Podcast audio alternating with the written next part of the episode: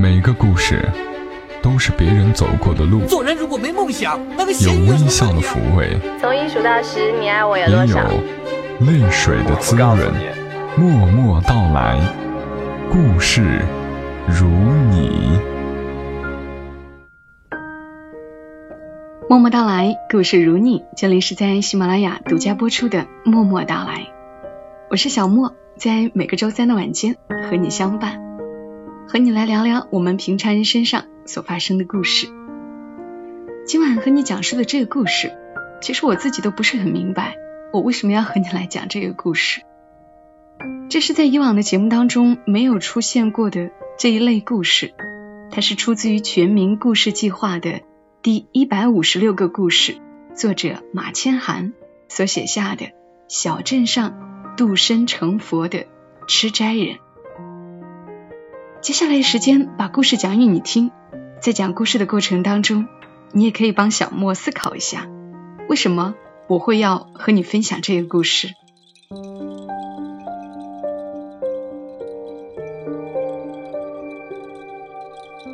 小镇上度身成佛的吃斋人，作者马千寒。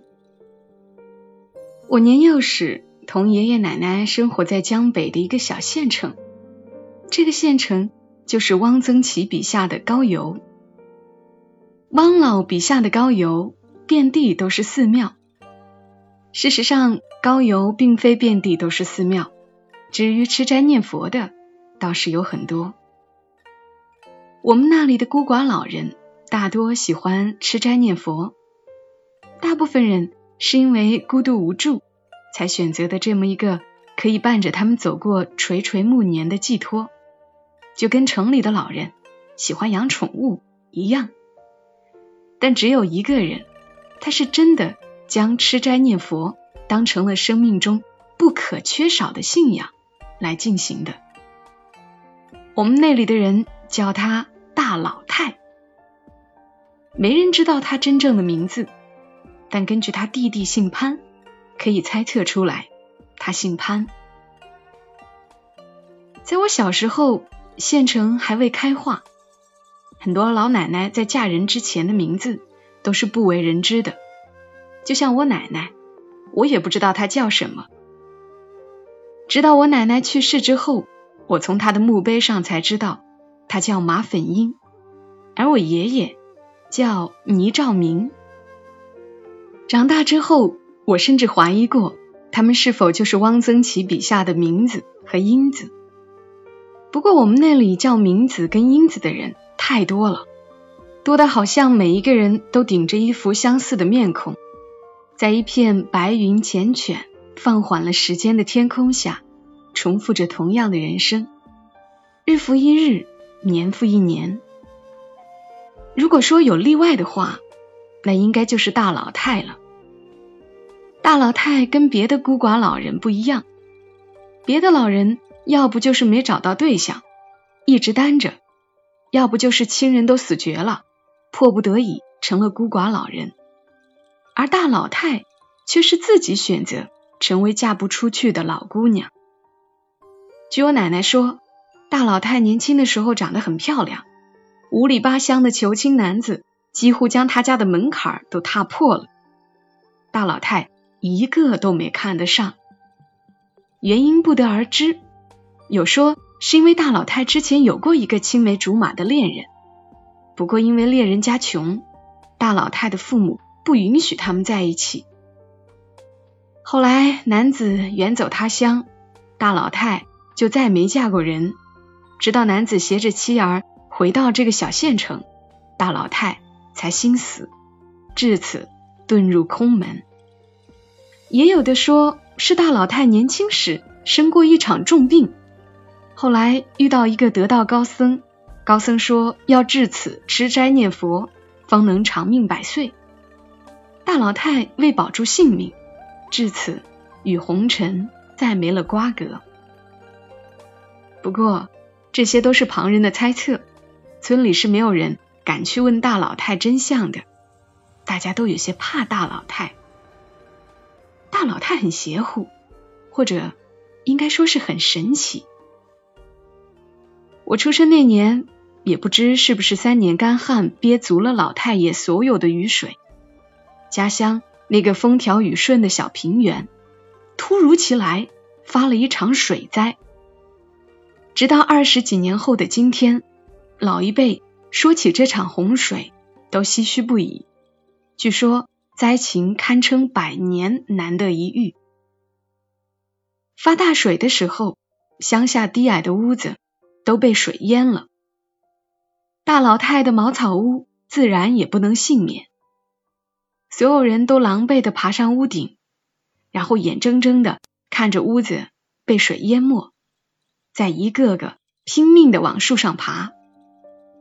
有些运气不好，掉到水里。只能四处找悬浮物，聊以偷生。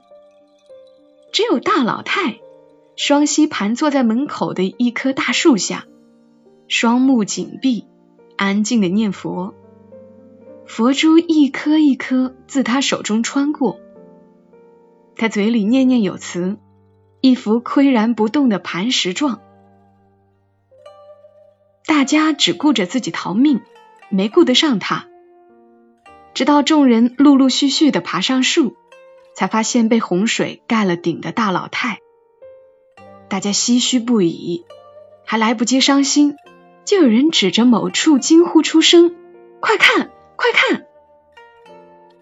众人被那人的声音吸引了，纷纷看过去，发现大老太竟然从水里冒了出来，安静的飘在水上。她身上、头上全是水珠，不过大老太对此置若罔闻。她依旧保持着刚才在树下的姿态，一下又一下的碾过暗红的佛珠。那天之后，大老太就成了乡亲们的信仰，并一直在老家流传。我们那里算命的人很多，大多只需懂点易经。就可以替人算命，而后发家致富。大老太从不看人，也从不揭穿这些人。对于别人给他贡品之后，想要问点什么的殷切眼神，他就当做没看见。你愿意带，我收；你想拿走，我也不管。人来人往，瓜果蔬品就这么在佛龛前渐渐腐烂，而后他再将果盘洗净。虽然他总是这般我行我素，但他那座瓷佛前的香火从未断过，这可便宜我们这些小孩子了。每逢黄道吉日，我们躲在他门口的那座茅草堆后，等着拎着瓜果的人走干净，一股脑冲上前，拿起那些贡品便一哄而散。他看见了也不管，就这么任我们拿。偶尔他会睁眼看上我们一眼，那眼里的光我很喜欢。很多年之后我才懂，那叫慈祥和渴望。在某个拿了贡品的日子里，我没跟小伙伴一起走，而是选择静静的站在佛柜前看着他。他待小伙伴的哄闹声散尽，停下手中的动作。起身，我看着他有些瘦弱的身材，在烛光下显得尤其孤寂，想到了我同样年老的祖母，伸手去扶了他。他低头瞧见了我，眼里有一瞬的刹那，只是一瞬，便恢复了平静。你怎么不回去？他郑重的在木盘上。放下佛珠，虔诚的弯腰，而后拿起被瓜分殆尽的果盘，转身出了屋子。我也跟着一起走了出去。你很喜欢我们来，对吗？我有些好奇的歪着头问。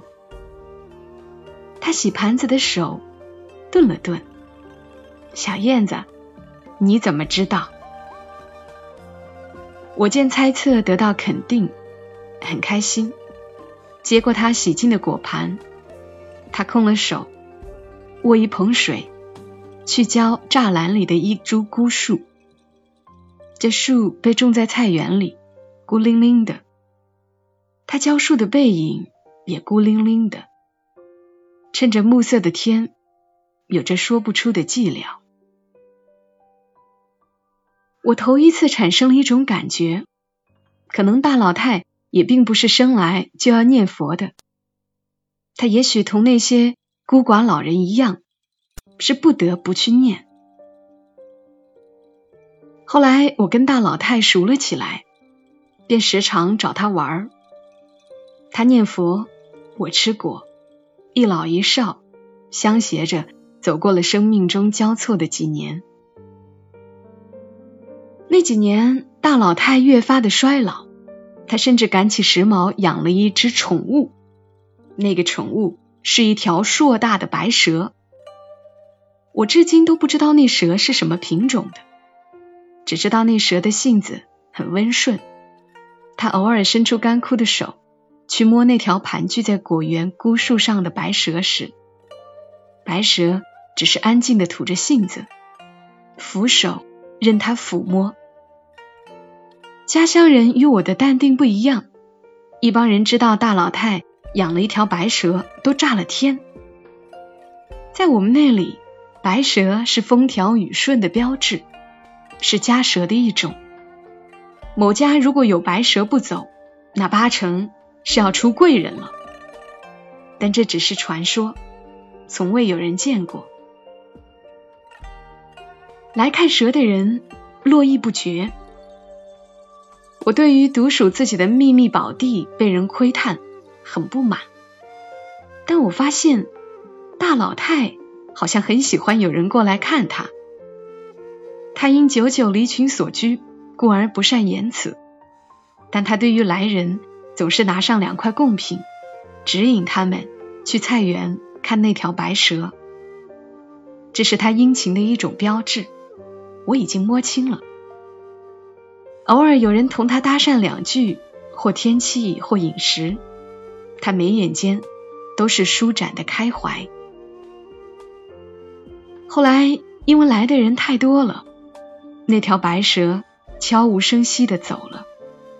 大老太是在一个清晨发现那条白蛇不见的，而后他一言不发的坐在孤树下，等我过来的时候。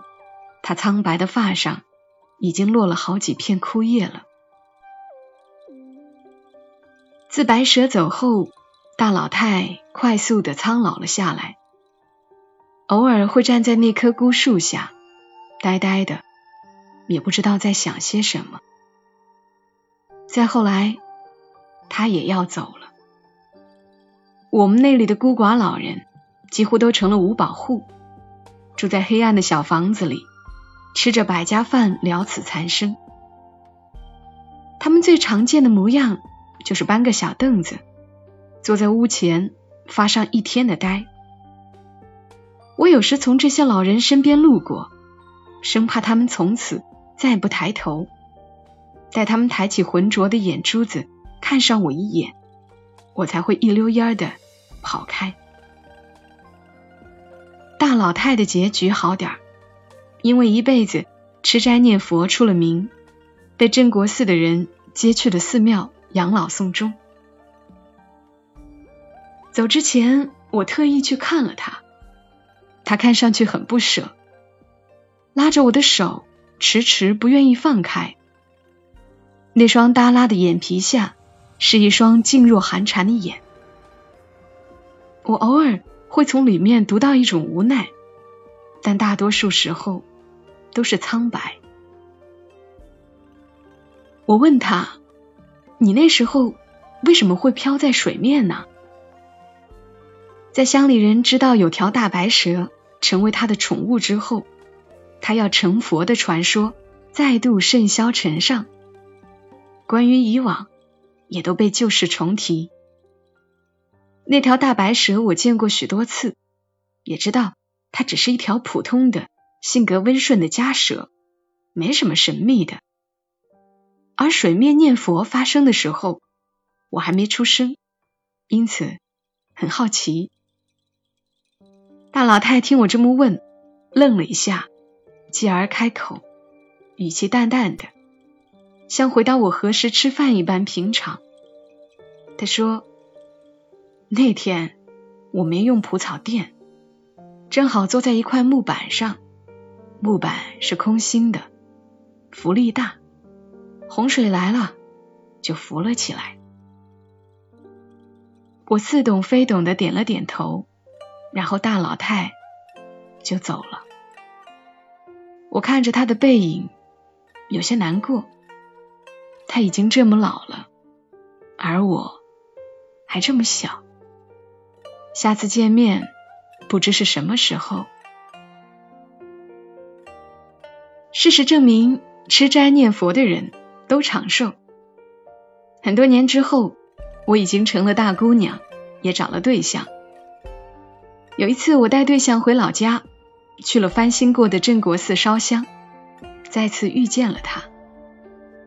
倒也不是偶然，我就是为了专程再去见他一眼。打听到他依旧在世，我便动了这个想法。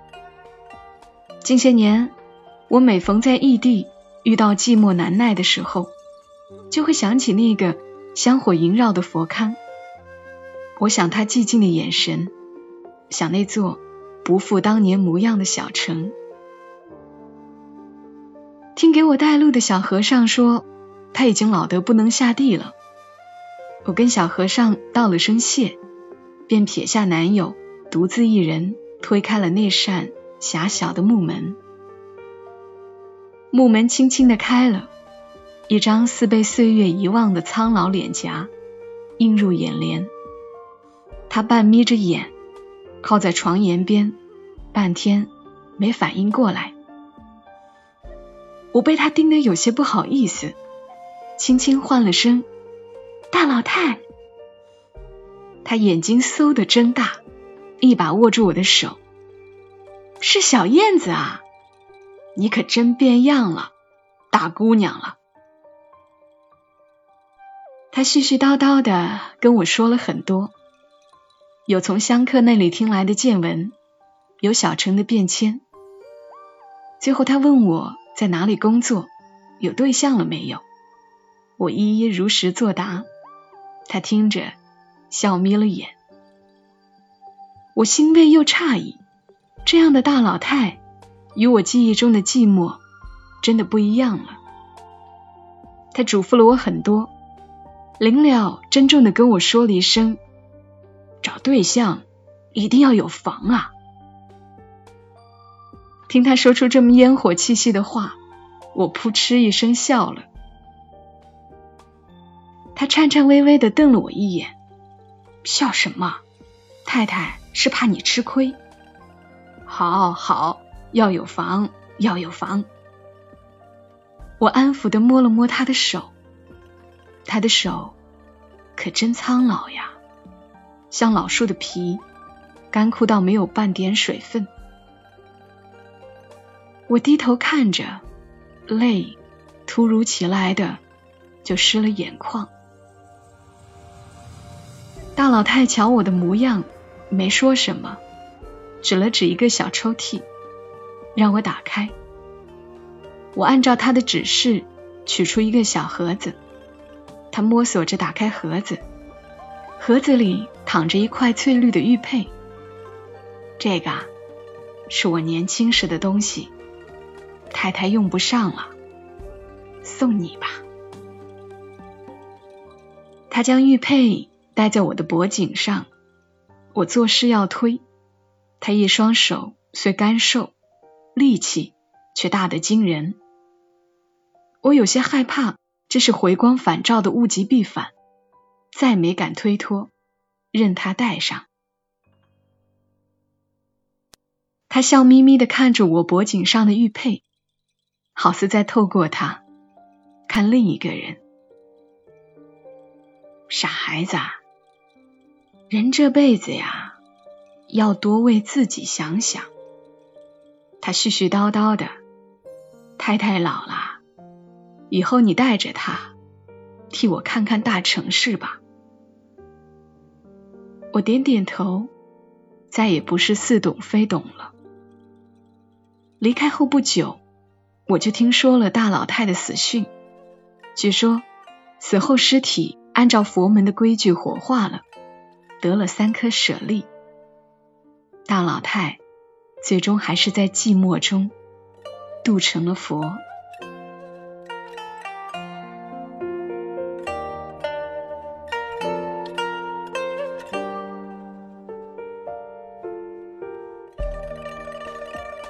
好啦，以上就是今晚的故事。